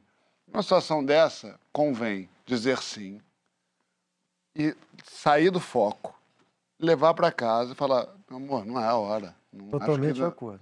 né? Ah, Ninguém quer sinceridade. Vamos Só sair da era da sinceridade. É. Eu só subiria o tom depois. Eu falo, cara, isso é uma forma de coação. É uma violência. É uma intimidação, É. pô. Isso é difícil. Você me colocou numa situação em que foi muito difícil pra mim dizer não. Isso é- Agora eu digo não. Isso é casar com o. Francisco.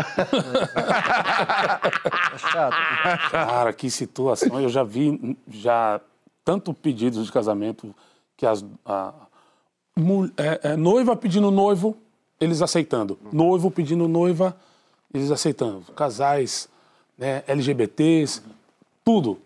E eu vi uma vez um casal que eles se aceitaram, deu tudo certinho. O cara subiu ao palco, e uma coisa que eu já não deixo hoje em dia, porque toma muito tempo do show. E, e o final, como esse final, não foi legal, porque o, a- a- o cara subiu ao palco, ele se desarmou daquela armadura de, de durão, foi ao palco e falou: "Ó, Eu quero fulano em casamento. E é isso mesmo. e aí, você aceita ou você não aceita? A mina subiu no palco, ela falou, aceito, beleza. Até aí, tudo bem. Bom, é. Meia hora depois, o pau quebrando lá era o casal.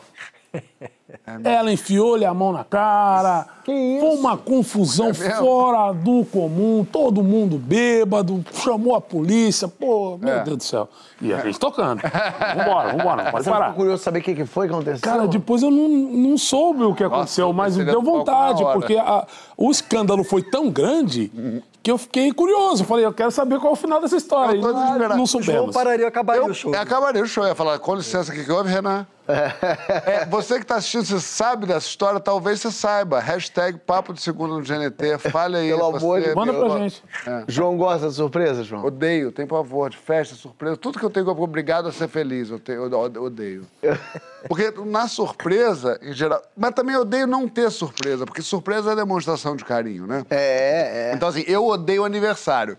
Então, prova... esse ano passado, eu fui mais adulto. Eu falei, eu odeio aniversário, mas vai chegar o dia, eu vou ficar triste, alguém vai fazer alguma coisa que eu não, não é o que eu queria. Então, eu vou fazer logo o que eu queria. Mas, em geral, é, é uma demonstração de carinho, mas tem uma coação, como o Francisco disse, a felicidade, que, em geral, me deixa triste e ansioso. Então, eu prefiro... é, é, é, eu prefiro ficar triste e ansioso. Só fazer uma pequena observação. Pequena observação. Eu é que sou o cara difícil de casar, mas o João odeia surpresa, odeia que não tenha surpresa, e fica triste com a felicidade, fica feliz com a tristeza. Então, como sempre, o João é pior do que eu. Mas por isso eu que sou eu- ruim, o João é pior. Eu acho que isso deveria ser um consenso. no Mas por isso que eu não razão. casei. É, Concorda, eu- Fábio? Eu acho que isso pra mim tá batido esse martelo, não há outra possibilidade. Mas você gosta de organizar surpresa, isso aí você gosta, pra amigo, assim, pra... Gosto, isso eu amo. Eu- os seus últimos dois aniversários, que você diz com a Nathalie, fui eu. É, eu adoro é, fazer isso. Eu gosto muito de cuidar, eu gosto muito de fazer gente feliz. Mas eu, por experiência própria, eu também tomo cuidado para perceber se realmente. Porque todo mundo que chega num lugar e tá lá os seus amigos vai abrir um sorriso. Mas de vez em quando não é charme. De vez em quando é, usando a sua pergunta para o Francisco, de vez em quando é um fetiche teu, uma vontade tua, que você quer que a pessoa queira ter uma festa. Às vezes convém você prestar atenção nos sinais e ver que a pessoa às vezes está com um problema maior, não quer brincar. Eu, por exemplo, sou uma pessoa que gosta de ficar muito mais sozinho. Eu odiaria uma festa surpresa. Eu gosto de uma reunião surpresa. Então, é, é- esse, esse ouvido ativo aí é importante polir. Eu fiz uma, lembrei agora uma surpresa que eu fiz pra minha mãe, aniversário dela, e aí ela foi com meu padrasto pra França. E elas iam ficar na França, fazendo umas viagens lá de carro e tal, e aí eu falei, quer saber? vou visitar minha mãe na França, não vejo ela muito, tava meio afastada assim, vou pra França. Vou pra aparecer lá. Do nada. Então, beleza. E aí, só que toda surpresa sempre dá errado. Surpresa é muito difícil dar certo. E aí, beleza, peguei o voo, cheguei lá no dia 25 de maio, aniversário dela, bonitinho. Cheguei em Paris, aí liguei, mãe, feliz aniversário. Ela, é, que bom, falei, coisa boa. E vamos fazer o que hoje? Eu já tava uns dias falando, vocês vão fazer o que no aniversário? Ela, ah, vamos num restaurante. Falei, reserva um restaurante. Pra já deixar, não precisa. Falei, acho melhor, porque eu queria saber qual era o restaurante. Aí ela, não, eu falei, "E vamos fazer o que hoje? Ela, não, hoje a gente vai. Acabamos que viemos pra Turquia. Aqui- Vamos no restaurante, acho que no tal. Falei, ah, coisa boa. Fala aqui com a Nathalie, um beijo, tchau. Pegamos o trem, fomos até Reims, chegamos lá, pegamos um hotel, eu e a Nathalie pegamos um hotelzinho meio perto onde ela tava. Cheguei no hotel, precisava então saber, foi dando seis da tarde, ela ia sair umas sete. Aí liguei, mãe, e aí, vai fazer o que? Ela, nada, sabia? Vamos ficar aqui, em casa mesmo. Eu falei, não faça isso no seu aniversário. Ela, é, acho melhor não. Eu falei, é, ela, não, de repente, no máximo, a gente vai aqui embaixo no barzinho. Eu falei, não posso fazer. Comecei a dar um expor nela. Aniversário a gente comemora. Não pra ficar em casa, na França. Vocês foi aí. Pra... É, mas de repente a gente compra uma coisa. Eu falei, não vai comprar nada. Isso aí sabe o que acontece? Isso é você já envelhecendo, já com a cabeça antiga. Comecei a dar um expor nela. Ela, não, você tem razão, é melhor sair. Eu falei, lógico que é melhor sair. Às oito, você sai até certinho. Ela, é, pode ser. Desliguei e falei assim, ferrou, a gente precisa ir na minha mãe antes, agora. Mas eu não sabia onde era, eu sabia, porque eu tava esperando um restaurante. E aí eu sabia que ela estava num conjuntão, porque ela alugou uma casa, num apartamento. Só que tinha 800 apartamentos. E eu falei, e agora? Eu sabia onde era, mas não sabia qual era o apartamento. Aí fiquei meio rodeando, não tinha como entrar num condomínio fechado. Aí entrou uma pessoa, eu entrei correndo, eu e Nathalie. Aí eu ligava pro agente de viagem, qual é a, a- a- casa? Ele falava, não sei, isso não fui eu que reservei. Falei, então você liga e pergunta pra ela, fala que eu quero, fala que eu queria mandar uma surpresa, um presente, fala que você vai estragar a surpresa. Aí ele ligou e falou, olha, é apartamento 807. Aí já eram, já chegando no horário, eu falei, mas será que ela ainda tá lá? Ele falou, não tem como eu saber, liga. Ele falou, mas daí vai estragar a surpresa, meu Deus. Aí a gente olhou assim pela varanda, a gente olhando 400 varanda, daqui a pouco eu falei, é ele, meu padrasto, esconde, esconde. Saí eu e Natalia, eu dei de cara no vidro, pô! Eu não vi que era um vidro, eu já tava puto. Essa merda de França, ter vindo aqui, essa caralho dessa família, que é igual a família França e no Brasil, era só ter esperado lá. Aí a porta de vidro não entrava, tinha que tocar o interfone, mas não queria ver. Aí ficamos esperando sair uma pessoa, que maravilha. Aí, só que a gente não sabia, ela- o ele sabia que era no oitavo andar. Então a gente subiu no elevador no oitavo andar, olhando e falou: bom, tem 10 apartamentos aqui. Eu falei: vamos fazer o seguinte, já tá 5 para as 8, eles já já vão sair. A gente fica aqui no elevador. Quando eleva- eles tocarem, o elevador vai abrir, a gente faz uma surpresa. Beleza, o elevador desceu pro térreo, chama o elevador, che- chega no oitavo. Quando abre, a gente faz surpresa! Era um casal francês. Quase morreu do coração. Fez, que é isso, gente? Sorry, sorry, go, go, go, go. Aí entrou o casal, desceu. Vocês odeiam que fala inglês com ele. É. Aí subiu de novo, o elevador abriu, mais um casal que entra, a gente não gritou surpresa. Aí eu falei, bom, acabou a surpresa na merda, vambora. sabe? Aí quando a gente saiu no oitavo andar, triste, a porta deles começou a abrir, sai meu padrasto. Aí eu pego o telefone, pera, calma, olha aqui, e, e bota e meu padrasto faz, não acredito. Aí minha mãe sai, é, que maravilha. E foi uma surpresa tão desgastante. Eles sabiam, eles sabiam. Não sabiam. Não? Não sabiam. A gente saiu depois pra comer no restaurante, merda, porque eles não iam em lugar nenhum. Eu falei, não, agora vamos num bom. Mas não tinham feito reserva. Mas foi uma surpresa bonitinha. bonitinho. Gostei. Pô, E muito bom. Sabe qual é a maior surpresa de todas? Acabou. Ah, Acabou. Mas já? Acabou Já o programa. Por- Acabou super esperava. É, minha gente. vida. Terminamos. Pericão, seja sempre bem-vindo. Eu adorei. ah, uma salva de palmas. Ah, Eu adorei, adorei. Cara, eu ficava em casa pensando, bicho, eu preciso estudar muito pra falar com esses caras, porque eles sabem muito. Né? E o papo flui de uma maneira tão gostosa. É lógico. Cara, que maravilha estar aqui com vocês. Muito obrigado. Obrigado. E apareça de surpresa quando puder. Pode deixar. Tem aqui. Mas E tem vo- que avisar o João que ele não gosta de surpresa. Eu não gosto.